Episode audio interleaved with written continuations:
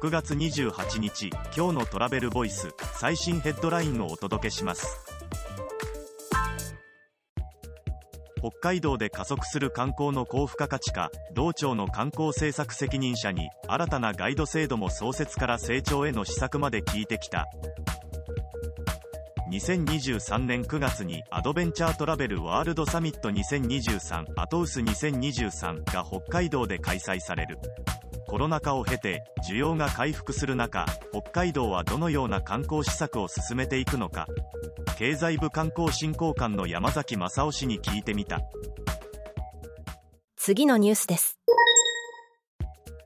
日本の観光分野の GDP 貢献度2023年は41兆円でシェア6.8%に雇用は560万人世界旅行ツーリズム協議会が予測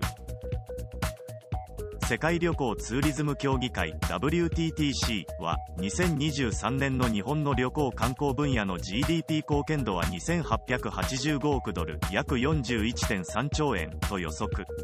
2033年までに3534億ドル約50.5兆円に拡大すると見込む。2023年を通じて旅行観光分野では新たに約47万人の雇用が創出され計560万人に次のニュースです。中国単語節3連休の旅行者数2019年比13%増の1億人に観光収入も95%まで回復。シートリップの航空券予約は2倍。ロイター通信によると2023年6月22日から24日の単語節連休の中国人旅行者数が前年比32.3%増の推定1億600万人間に2019年比でも12.8%増。次のニュースです。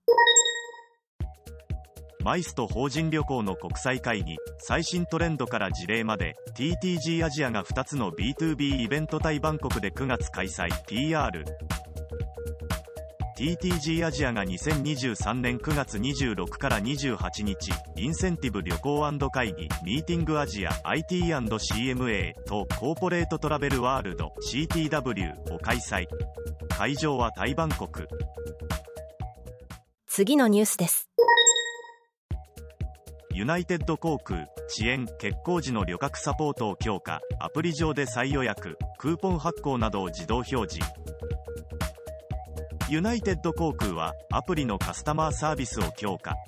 フライトの遅延や欠航が発生した場合に再予約オプション手荷物追跡情報食事やホテルのクーポンを自動的に旅行者に提示する機能を追加。